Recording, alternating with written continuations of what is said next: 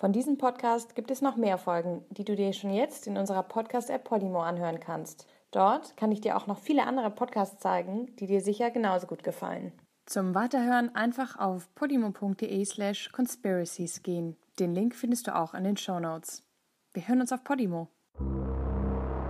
Conspiracy. Verschwörungstheorien auf der Spur.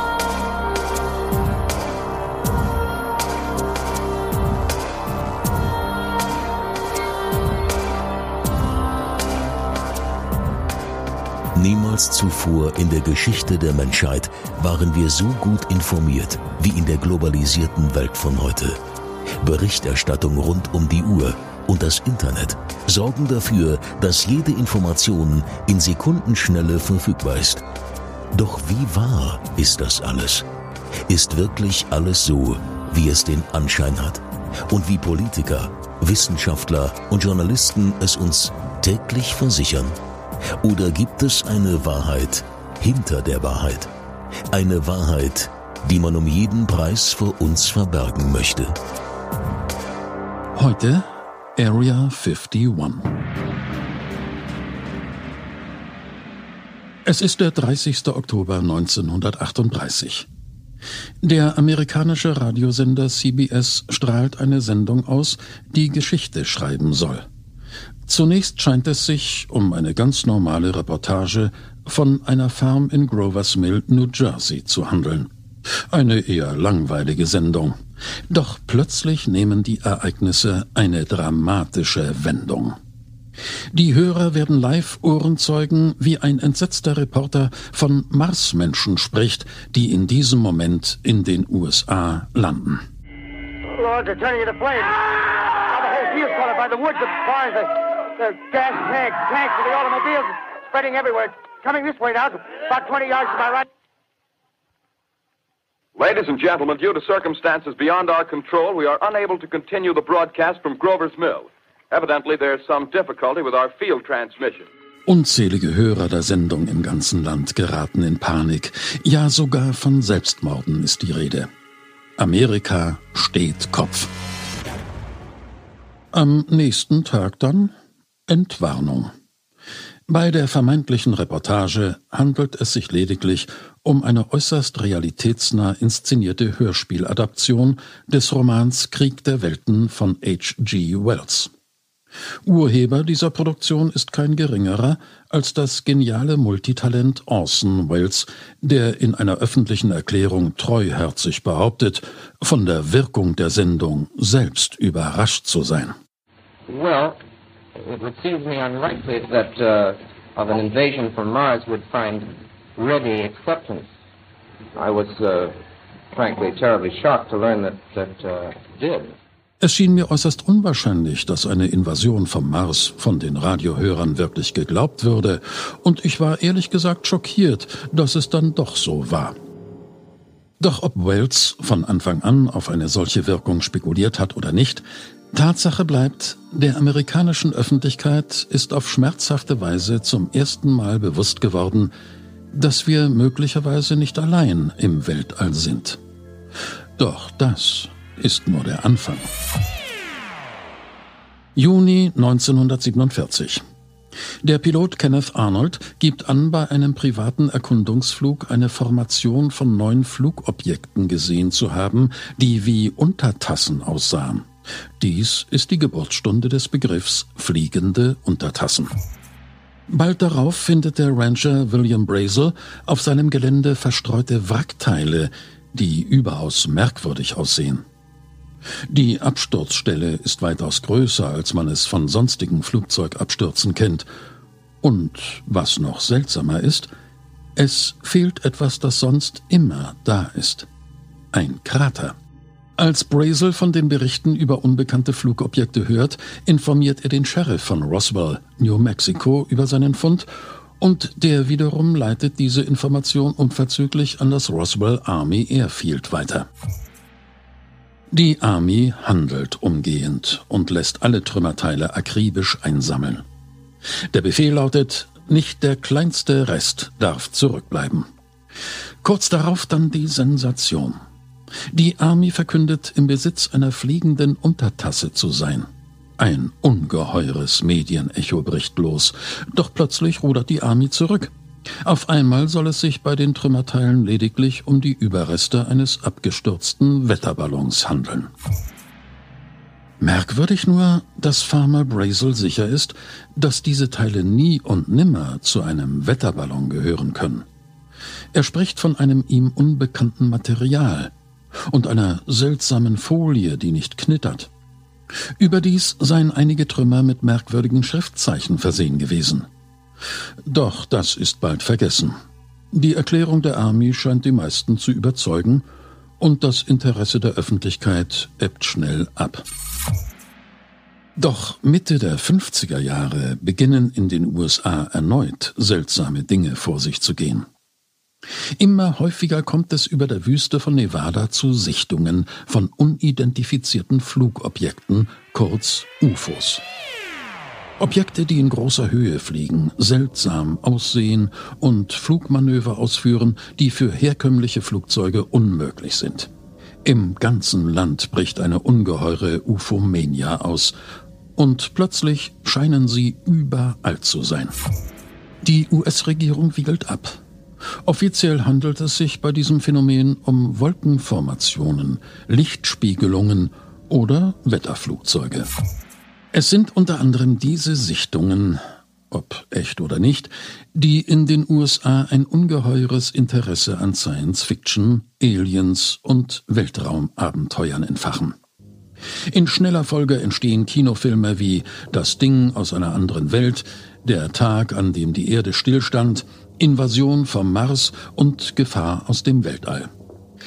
Der größte Hit wird allerdings eine Serie, die den Spieß umdreht und in der Erdenbewohner in den Weltraum vordringen. Dies sind die Abenteuer des Raumschiffs Enterprise, das mit seiner 400 Mann starken Besatzung fünf Jahre lang unterwegs ist, um neue Welten zu erforschen, neues Leben und neue Zivilisation. Viele Lichtjahre von der Erde entfernt dringt die Enterprise in Galaxien vor, die nie ein Mensch zuvor gesehen hat. Aber erneut flaut das öffentliche Interesse an UFOs und Science Fiction bald wieder ab. Es ist die Hochzeit des Kalten Krieges. Und man fürchtet sich inzwischen viel mehr vor Kommunisten als vor Aliens, was eine Flut von Spionage, Filmen und TV-Serien zur Folge hat. Erst mit Beginn der 80er Jahre erfährt das Interesse an Aliens und UFOs plötzlich erneut einen Aufschwung. Zahlreiche Bücher über die Ereignisse in Roswell erscheinen, welche die alte Story mit dem zerschellten außerirdischen Raumschiff neu beleben. Doch das ist noch nicht alles. Plötzlich steht eine ungeheuerliche Behauptung im Raum. Die Army soll nicht nur Trümmerteile gefunden haben, sondern ein komplettes Raumschiff, und dieses soll angeblich zusammen mit einem oder mehreren Außerirdischen auf der streng geheimen Militärbasis Area 51 in der Wüste von Nevada versteckt gehalten werden. Ein Mann namens Boyd Bushman wiederum behauptet, dass dort ein geheimes Programm stattfinde, das er als Reverse Engineering bezeichnet, was nichts anderes ist als der Nachbau außerirdischer Technologien. Doch wie glaubwürdig ist das? Immerhin ist Bushman Raumfahrtingenieur und hält 26 technologische Patente. Aber überzeugende Beweise kann er, wie auch alle anderen, die sich in dieser Sache äußern, nicht präsentieren. Allerdings, wie soll man auch an Beweise kommen, wenn das Militär alles unter Verschluss hält? Einige Fakten sind allerdings bekannt. Das militärische Sperrgebiet mit dem Namen Area 51 existiert. Es liegt 110 Kilometer nordwestlich von Las Vegas an dem ausgetrockneten Salzsee Groom Lake. Obwohl es dort unzählige Gebäude gibt, in denen tausend Militärangehörige stationiert sind und täglich weitere tausend Angestellte von Las Vegas eingeflogen werden, verfügt die Area über keinen offiziellen Etat. Das Gelände wird aus einem Geheimfonds finanziert, in den selbst hochrangigen Politikern kein Einblick gewährt wird. Und nicht nur das. Die streng bewachte Area ist so geheim, dass sie sogar für das reguläre Militär gesperrt ist. Der tödliche Gebrauch von Schusswaffen gegen Eindringlinge ist ausdrücklich autorisiert. Als die amerikanische Raumstation Skylab 1974 aus dem All Fotos von dem Gelände macht, obwohl die Besatzung zuvor instruiert worden war, genau das nicht zu tun, kommt es zum Eklat. Die NASA möchte die Fotos unbedingt veröffentlichen. Doch schnell wird klar, wer in dieser Sache das letzte Wort hat. Und die CIA entscheidet, die Fotos bleiben top secret.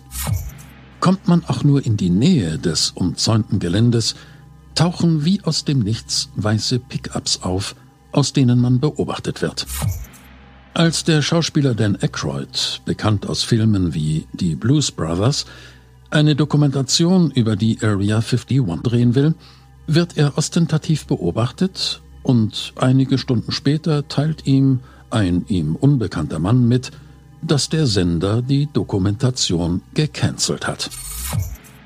Einem Team der britischen BBC ergeht es sogar noch schlechter. Als die Reporter ohne Genehmigung auf das Gelände vordringen, werden sie umgehend von bewaffneten Soldaten festgenommen. Anschließend müssen die Männer drei Stunden mit Gesicht nach unten auf dem Boden liegen. Als der Autor populärwissenschaftlicher Bücher wie das UFO-Phänomen Johannes von Butler sich in einem Flugzeug dem Gelände nähert, das zu überfliegen streng untersagt ist, steigen unverzüglich Kampfjets auf und man teilt ihm mit. Wenn sie weiterfliegen, werden, ähm, äh, werden wir sie zwingen abzudrehen. Das war die erste äh, Meldung, äh, die ich bekam. Aber sie wurde so ausgedrückt, also weiterfliegen werden sie abgeschossen. Das wurde nicht direkt gesagt, aber es klang daraus. Es ist mehr als offensichtlich. Was die Geheimhaltung angeht, versteht man auf der Area 51 wirklich keinen Spaß. Aber was ist es, das all diese Maßnahmen rechtfertigt? Was geht tatsächlich vor auf dem 100 Quadratkilometer großen Sperrgebiet? Es bleibt ein Rätsel. Doch im Jahre 2013 wird in den USA ein Gesetz verabschiedet, das den Namen Freedom of Information Act trägt und die Regierung verpflichtet, den Bürgern Auskunft über offizielle Aktivitäten zu erteilen. Zum ersten Mal wird offiziell die Existenz der Area 51 bestätigt und nun erfährt man auch, was dort vorgeht. Die Area 51, die offiziell Homey Airport heißt und eine 8,3 Kilometer lange Landebahn besitzt, die längste der Welt, ist in Wirklichkeit ein Testgelände für Militärflugzeuge. Maschinen wie die in den 70er Jahren von den Israelis erbeuteten russischen Mix oder die streng geheime Lockheed U-2, die in der Lage ist, in 21 Kilometern Höhe zu operieren. Das ist der wahre Grund für die strikte Geheimhaltung auf der Area 51.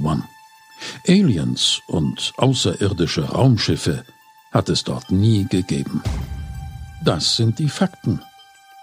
Oder sollten wir uns vielleicht fragen, wer ein Interesse daran haben könnte, dass wir genau das denken? Conspiracies, Verschwörungstheorien auf der Spur. Der Podcast exklusiv bei Primo. Und in euren Köpfen.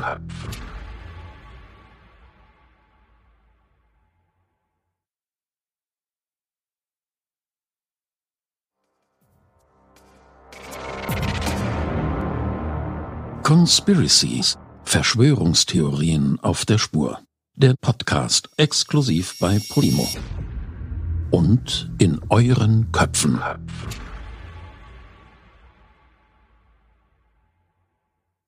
Von diesem Podcast gibt es noch mehr Folgen, die du dir schon jetzt in unserer Podcast-App Podimo anhören kannst. Dort kann ich dir auch noch viele andere Podcasts zeigen, die dir sicher genauso gut gefallen. Zum Weiterhören einfach auf podimo.de slash conspiracies gehen. Den Link findest du auch in den Show Notes. Wir hören uns auf Podimo.